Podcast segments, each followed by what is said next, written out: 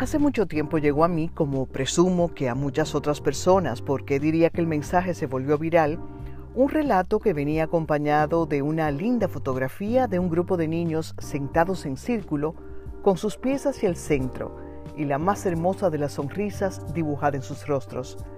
Se trataba de la experiencia de un antropólogo que visitó un poblado africano con el fin de conocer su cultura e identificar cuáles eran sus valores fundamentales. Con ese propósito ideó un juego para que participaran los niños e hizo lo siguiente. Puso una canasta llena de frutas cerca de un árbol y les dijo que el primero que llegara al árbol se quedaría con toda la cesta. Cuando el hombre dio la señal para que iniciara la carrera, quedó atónito al ver que los niños se tomaron todos de la mano y comenzaron a correr juntos. Al llegar al mismo tiempo, disfrutaron del premio en igualdad de condiciones repartiéndose las frutas entre sí. El antropólogo les preguntó por qué habían hecho eso cuando uno solo pudo haberse quedado con la canasta completa, y uno de los niños les respondió, Ubuntu, ¿cómo va a estar feliz solo uno de nosotros cuando podemos estarlo todos? El hombre quedó impresionado por la sensata respuesta del pequeño que constituyó una importante lección para él proveniente de una sociedad habitualmente egoísta. Igualmente impresionada, tampoco olvidé la lectura de ese mensaje. Y a raíz de la muerte del obispo sudafricano Desmond Tutu en diciembre de 2021, leyendo un poco más de lo que ya sabía sobre él, encontré un libro escrito por su nieta, Mungi Ngomani, titulado así, Ubuntu, Lecciones de Sabiduría Africana para Vivir Mejor, cuyo prólogo había escrito este famoso pacifista que se dedicó, como Nelson Mandela, a luchar contra la segregación racial o apartheid en Sudáfrica. Así que ni corta ni perezosa lo adquirí. En la introducción, la autora dice, cito, el Ubuntu nos dice que un individuo no es nada sin el resto de los seres humanos, y esto nos incluye a todos sin tener en cuenta raza, religión ni color. Acepta nuestras diferencias y las celebra. Hay un proverbio que define a la perfección esta idea. Dice así, Umuntu, Engumuntu, Engabantu. Una persona es persona a través de los demás.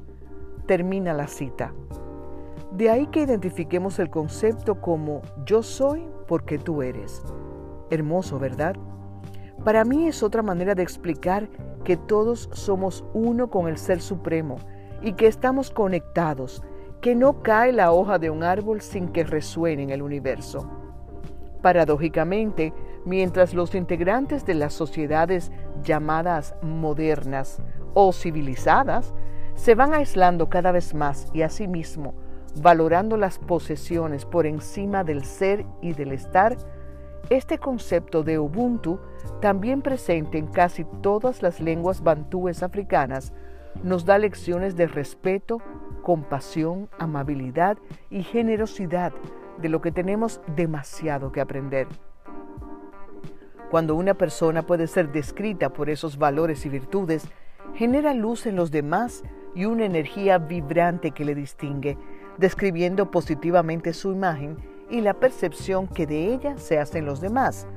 De alguien que vive el Ubuntu solo podemos esperar una comunicación auténtica, sentida, profunda y sencilla a la vez, capaz de conectar con todos.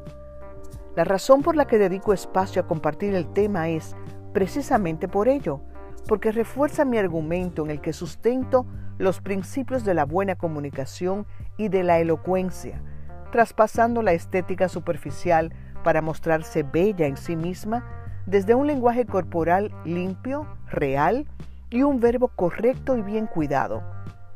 Cuando la tarea la hacemos desde el interior de nuestro ser, elegimos el camino correcto para descubrirnos, para afrontar el miedo y salir airosos, para llegar con nuestro mensaje al convencimiento de los demás, porque cuando no hay poses, tampoco hay vacíos en el lenguaje.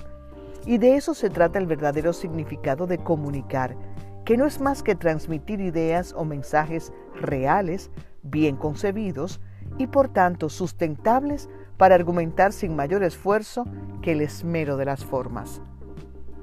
Creo que a muchos nos falta comprender el Ubuntu y hacerlo parte de nuestra filosofía de vida, pero nunca es tarde. Hoy es un buen día para comenzar. Gracias por el regalo de tu escucha. Te espero en el próximo episodio. Te deseo buena vida.